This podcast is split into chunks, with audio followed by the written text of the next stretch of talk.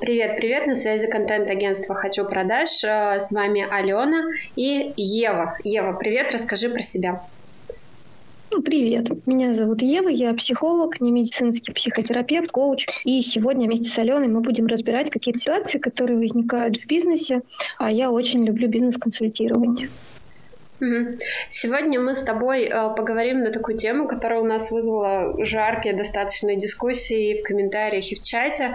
Это стоит ли брать на работу сотрудника, который раньше уже работал на вас и потом уволился. И обратная сторона, стоит ли возвращаться в компанию, в которой ты уже работал, э, но через какое-то время или захотел снова, или тебя пригласили снова. И отдельно мы потом поговорим про клиентов, также про возвраты клиентов. Но сегодня у нас сотрудники и работодатели.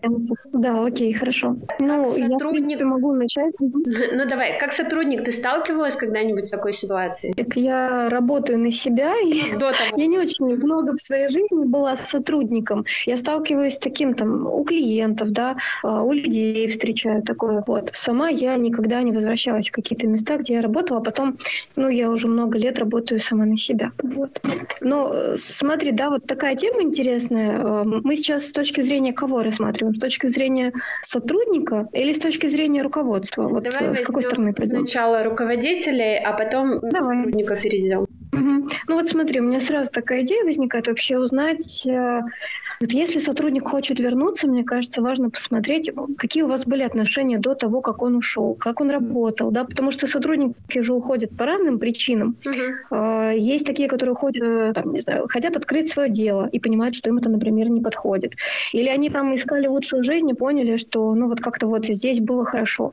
Но важно то, как они работали. То есть пока он был в фирме, насколько ответственно он относился к поставленным задачам, что было, когда он пришел в фирму, как развивались его отношения с фирмой, на какой ноте он ушел. Если, например, этот человек оставил фирму в какой-то момент очень сложный, да, и просто сбросил ответственность, это одно. А если это сотрудник, который заранее предупредил об уходе, который тщательно выполнял все свои задачи, да, ну, который не подводил, в общем-то, то здесь у меня прям закономерный вопрос, а почему бы и не взять? То есть здесь надо смотреть, мне кажется, на общую динамику отношений. Угу. Ну, вот из нашей практики всегда получалось, что если сотрудника увольняем мы, э, чаще всего такое бывает э, по какой-то причине, ну, мы увольняем не сразу человека далеко, то есть сначала мы пытаемся исправить ситуацию, донести как ну, у вас все очень цивилизованно У вас все очень цивилизованно устроено, так не Где-то 3-4 этапа увольнения у нас есть. И если человек доходит до увольнения, значит уже как бы сложно все. И у нас была практика, когда возвращалась несколько раз люди, э, возвращались, они мне писали э, в личку, говорили там, Алена, мы э, давай еще поработаем по, как, по другому функционалу, например, или я пересмотрела свои свою работу понял, что я хочу с вами взаимодействовать. И получалось, что этот человек уходил снова по той же самой причине чаще всего. Возможно, более глубокой, возможно, немножко с другой стороны, но ситуация оставалась та же самая. Ну вот смотри, здесь тогда получается такой важный вопрос, когда ты как руководитель сталкиваешься с тем, что сотрудник повел себя, ну, допустим, как-то некорректно. То есть если у вас увольнение состоит из трех-четырех этапов, это, я говорю, это очень цивилизованно, во многих компаниях все совсем не так. И получается, в эти три-четыре этапа вы что-то показывали человеку и как-то пытались его поведение скорректировать, а он не корректировался. И тогда, если, ну, по какой-то причине ты решаешь такого человека, например, взять назад, то очень важно провести испытание испытательный срок, чтобы снова той же ситуации не произошло, да, то есть провести какое-то анкетирование, поисследовать его сегодняшние, например, ценности и цели, потом дать ему какие-то задачи и прям, ну, знаешь, устроить ему конкретную проверку, опять же, этапов 4-5, и посмотреть, как он сейчас с этим справляется. Потому что то, что ты говоришь, по сути, это что человек, э, знаешь, как в абьюзивных отношениях тебе говорит, ну, у меня тут свои, я часто с этим работаю, свои какие-то аналогии, да, что я изменился, вот тебе цветочки, вот тебе конфетки, вот мои тебе добрые слова, а потом приходит все то же самое. И вот чтобы этого избежать, очень важно заново выстроить отношения и заново выстроить границы, уже учитывая предыдущий опыт. То есть, получается, к таким сотрудникам мы относимся как к... Больше требований. Да, но при этом и больше требований. проверка. Ну, то есть не так, что мы с тобой уже да. знакомы, мы с тобой уже встречались, так что мы тебя Да, наоборот, так, а наоборот, наоборот. Больше проверок. Да, да, угу. потому что если у вас, получается, отношения закончились не на самой позитивной ноте, да, ну, что-то там было с ответственностью, да, судя по тому, что увольняли в несколько этапов, что-то было с поведением, с ответственностью и с умением слышать, там, допустим, тебя как руководителя. Так, э, ну, тут мое, конечно, субъективное мнение, но если он не был с этим психотерапией, если он не консультировался, если он не корректировал сам свое поведение, а что в нем поменялось? И тогда к нему должно быть, по сути, больше требований. То есть э, ты уже здесь знаешь, его какие-то особенности, и на них прям надо обращать больше внимания, и прям специально, ну, грубо говоря, мне кажется, туда и давить, чтобы проверить, а ты правда поменялся, да, а ты правда сейчас готов выносить ту ответственность, с которой ты раньше не справлялся, или это просто слова. Почему больше требований? Потому что все-таки э, фирма это, ну, это очень много ответственности. Если тебя сотрудники подводят, то сыпешься в первую очередь ты, да, то есть ты перед клиентами несешь ответственность, и это на тебя напрямую, это тебя ударяет. Mm-hmm. И чтобы себя подстраховать, очень важно, мне кажется, да, вот какие такие проверки устроить, а, чтобы снова не победить. Да, я согласна с тобой. Еще вот какой вопрос в эту сторону. Угу. Говорят, что э, если сотрудник что-то делает не так, если сотруднику плохо, он косячит, значит, виноват руководитель, потому что руководитель должен выстроить процессы так, чтобы было комфортно. Но при этом, э, общаясь с предпринимателями, я часто сталкиваюсь с ситуацией, когда говорят, что, во-первых, нет сотрудников, их очень сложно сложно найти э, достаточно ответственных людей. Э, я уже не говорю про компетенции, я уже вот чисто про личностное качество говорю. Да, я понимаю. И при дикой, э, при большом количестве людей, вроде бы много таргетологов, много маркетологов, дофига всех, э, но сотрудника найти крайне сложно. И у себя мы тоже как бы за сколько? За 4, за 6-7 лет работы в агентстве, до этого на руководящей должности в журнале, я столкнулась с тем, же самым. То есть личной ответственности mm-hmm. достаточно мало. Вот как ты считаешь, а, где проходит граница в невыполнении задач в вот как раз в угрозе увольнения между руководителем и сотрудниками? То есть как руководителю Смотри, разделить, где же... он, а где не он? Да, я поняла. Это, мне кажется, слушай, такой огромный вопрос сейчас ты поднимаешь, который можно еще там ну, серьезно на десяток подкастов вывести, но я как-то так, как вообще терапевт, который про отношения, который про выстраивание отношений, особенно последнее время, я про это последние несколько месяцев, я сейчас очень смотрю на то, как люди вообще выстраивают отношения. И ведь даже на работе мы остаемся людьми. И здесь поэтому очень сложно сказать. То есть смотри, я просто вот знаю личные особенности там многих, ну, ко мне приходят и предприниматели, и руководители, и сотрудники, да, в терапию. Я прям вижу, что где-то человек управленец, он не может может донести до своих сотрудников что-то и не может выстроить личные границы с ними, как именно, знаешь, в контексте работы, что я управляющий, а ты сотрудник. И наши отношения вот только в этой парадигме развиваются. Все, что вне ее, это все вне работы.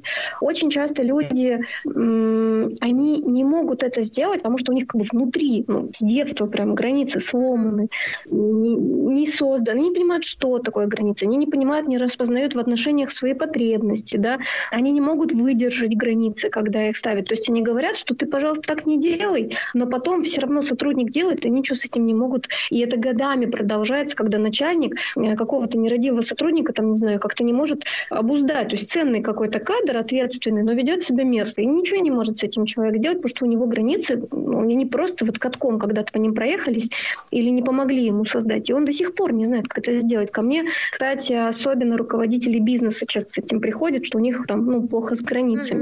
И здесь смотри, как это вообще относится к вопросу, который ты задаешь. Если у руководителя плохо с границами, он будет что-то пытаться донести до сотрудников на своем языке. Но так как внутри он не выдерживает вот этого процесса установления границ, то будет происходить какая-то ерунда. Либо он будет находить не те слова, либо он будет это говорить не из того состояния, и люди будут видеть, что ну ты болтай-болтай, а мы все равно сделаем по-своему, да. И тогда здесь надо руководителю разбираться с собой. То есть проблема как бы не в ком чем-то, а в том, что он как что-то в процессе установления границ не выдерживает. Вот. А бывает так, что, например, люди просто друг друга не слышат. То есть руководитель пытается донести какую-то задачу, но он, например, не очень умеет выражать свою потребность, да, желание. И тогда это вот получается, что один одно слышит, другой другое, и они регулярно вот так сталкиваются, потому что у них абсолютно разное мировоззрение.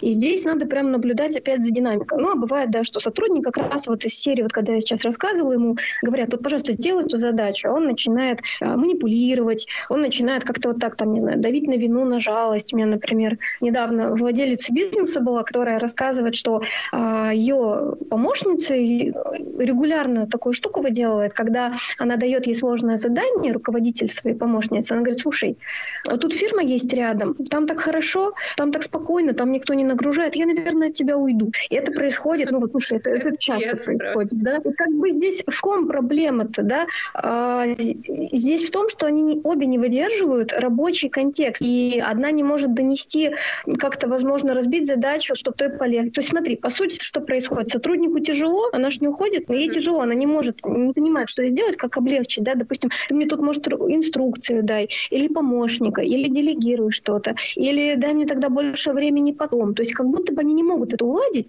и бьются друг от друга, потому что не могут наладить контакт. И вот контакту-то никто не учит.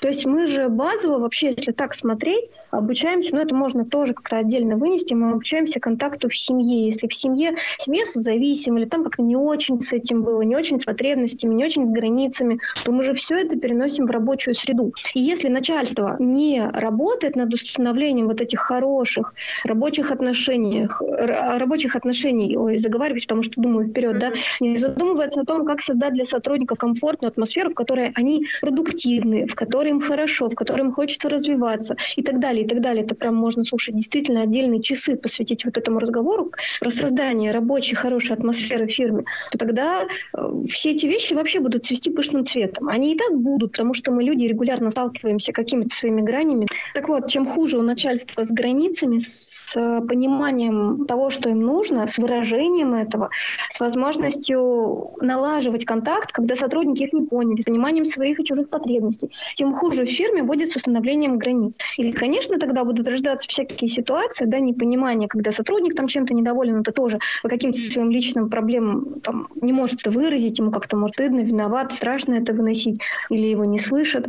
И, в общем, здесь глобально, мне кажется, глобально какая-то вообще проблема отсутствия контакта и отсутствия у людей умения этот контакт налаживать. Когда, например, вот я тоже часто встречаю, когда ко мне уже сотрудники приходят, да, сотрудник, например, у него классные идеи, креативные по развитию фирмы, или он говорит, слушай, вот здесь у нас слабое место, вот здесь у нас очень много работы наваливается вот на этот участок, да, а никто ее кроме меня не делает. А если я заболею, дайте мне помощников, дайте мне время, чтобы я кого-то обучил, и это не слышит, то тогда проблема уже в руководстве, потому что э, у них есть какие-то убеждения про то, как должно быть. Вот должно быть, что мы все, как в Советском Союзе, пятилетку за три года пахали, и ничего ж, никто ж не сдох, а что вы сейчас, да, сдаетесь? Если у руководства какие-то такие потребительские функциональные отношения с коллективом, ну, нездорово функциональные, да, именно где есть потребительское отношение к человеческому ресурсу, то здесь как раз ответственность уже на них лежит за то, что контакт не строится. То здесь надо прям смотреть детально, а что происходит. Если сотрудник доносит, доносит до руководства, здесь что-то не так, он это регулярно демонстрирует, да, можно поисследовать, что происходит, почему у него снижена продуктивность. Может быть, это не в нем проблема, он не ленивый, а может быть, фирма дает какую-то действительно нагрузку непосильную здесь на человека. То есть надо прямо смотреть. Или, например, надо смотреть, а как до него доносится задача, а понимает ли он их, или он не знает их, он не должен в силу договоренности и в силу своих компетенций с этим разбираться, но на него их наваливают, и он бежит разбираться. Короче, смотри, это правда огромная тема, мне кажется, эта тема, вот именно она про контакт, про выстраивание отношений, про договоренности и про ценности фирмы про убеждения начальства. Да, здесь много слоев, которые можно прямо разбирать, и на каждом из них может быть э, какой-то баг, из-за которого все будет сыпаться, понимаешь? Вот mm-hmm. это прям большая тема. Я, я почему себя останавливаю? Мне кажется, я могу на нее говорить часами, а мне бы хотелось, чтобы ты меня направила, потому что у нас сегодня ну, определенный формат, определенное время, чтобы я не растекалась. Да, мы прям вот. глубоко копнули с самого начала. А, тут я услышала, что, во-первых, отношения, отношения со всеми одинаково примерно устраиваются, с родственниками, с близкими, между руководителями, подчиненными, везде отношения, и везде есть свои а, один принцип, с границами как раз. Ну, как, смотри, да, границы и потребности. То есть, да, когда я знаю, что мне нужно в контексте рабочем, я это должен максимально точно выразить. Я должен посмотреть, э, ну, как это для нас обоих, там, не перегружает ли это его, и он должен тогда об этом сказать, и мы смотрим, что делать. То есть это гибкие границы, когда все время регулируется то, что между нами происходит. Это, блин, такое умение, которое далеко далеко не у всех есть. Да, и э, разделение как раз, то есть мы с тобой ответственности, как да. Э, коллеги, как э, как люди по работе, или мы общаемся как руководитель подчиненный, или мы общаемся как подруги, это разные роли, и это э, внутри абсолютно разные роли, которые перегружают отношения. Да. Угу. Абсолютно, это надо прямо обозначать, что смотри на работе, например, я твоя начальница, а ты моя сотрудница, но у нас с тобой я вижу возникают какие-то теплые отношения, ты мне что-то личное приносишь, и я тебе, ну тогда давай договоримся, что вот на работе я твой начальник, да, а здесь я твоя подруга. Но вот смотри, здесь очень важный момент, это далеко не все умеют выдерживать. Часто, когда начальница становится сотрудницей подругами, э, начальница ну, как становится как-то неудобно обозначать свои границы, говорить, Идет ну то есть ей становится... Да, они уже побухали вместе, рассказали друг другу все проблемы, как-то поделились личным. Как теперь вот этого человека, про которого ты все знаешь, заново нагрузить задачи? Это не все выдерживают, это надо выдерживать. И тогда лучше на работе работу прям оставлять. А в России, я все-таки всегда называю Россию страной созависимых, это прям, это прямо, знаешь, вот выслушать всех, да, всем совет дать, всех как-то вот приободрить. Это вот, ну, начальство часто на себя берет какие-то родительские, материнские функции, начинает докармливать всех, иерархия нарушается, человек потом не может выразить, что ему от всех нужно, как-то неудобно уже таких близких перегружать. По сути, выстраивают на работе семью, а потом не могут с этим ничего сделать, потому что все садятся на шею. Прям одна из вещей, с которыми ко мне часто приходят. Угу. А, давай я сейчас расскажу, как мы у себя решили этот вопрос. А давай, давай. мы, наверное, отдельно поговорим, потому что и так уже Конечно. 10 минутам подходит. А, мы угу. себе решили вопрос с разделением а, ответственности регламентами. То есть у нас под каждую задачу прописаны регламенты четкие и а, четкие обязанности по каждой позиции. То есть приходит контент-менеджер, он делает вот это, вот это, вот это, вот обучающее видео, вот такие сроки. И когда есть четкая mm-hmm. договоренность, это касается и клиентов вообще всех, а, тогда внутри них находиться гораздо проще. То есть мы у себя так решили вопрос, и это помогает. Да, Плюс да. по задачам... Это и есть границы. Это и есть границы. Четкие договоренности. Кто за что отвечает, кто какую ответственность несет. Да, и э, когда мы это выстраивали, мы столкнулись с тем, что действительно люди редко говорят словами через рот вот эта популярная фраза, она э, раскрывается совершенно с другой стороны, когда начинаешь выстраивать отношения. Mm-hmm.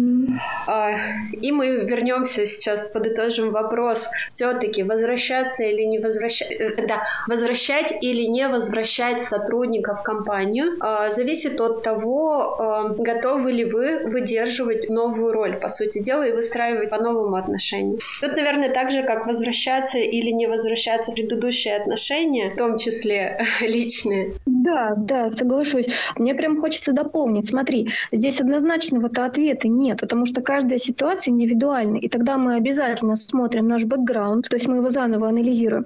Когда в моей фирме был этот сотрудник, как это было для фирмы, когда мы с ним общались, да, какое впечатление он создавал, а, совпадало ли его поведение с тем впечатлением, которое он на себе создавал, какие у меня общие от его ухода, от его работы фирмы впечатления. И основываясь на всем этом, и, кстати, еще один вопрос, который хорошо бы себе задать, кстати, а зачем я хочу его взять назад? Он ценный, он классный, он продуктивный, он хороший, он ответственный, или мне жалко его? Вот мне кажется, еще вот здесь вот этот вопросик себе, если задать, то будет прям вишенка на торте, а для чего я это делаю, почему я его хочу взять назад? И это, в общем-то, через вот эти вопросы можно прийти к своему какому-то личному однозначному да или нет. Или можно попробовать. Согласна. А, спасибо тебе за разговор. А, я думаю, что дальше мы еще будем, еще будем записывать подкасты, потому что тема это бесконечная, она очень интересная. А, с вами была Ева и Алена, контент-агентство «Хочу продаж», и Ева частный психолог. Да, веду частную практику. Да, всем спасибо. Спасибо. Пока-пока. До встречи.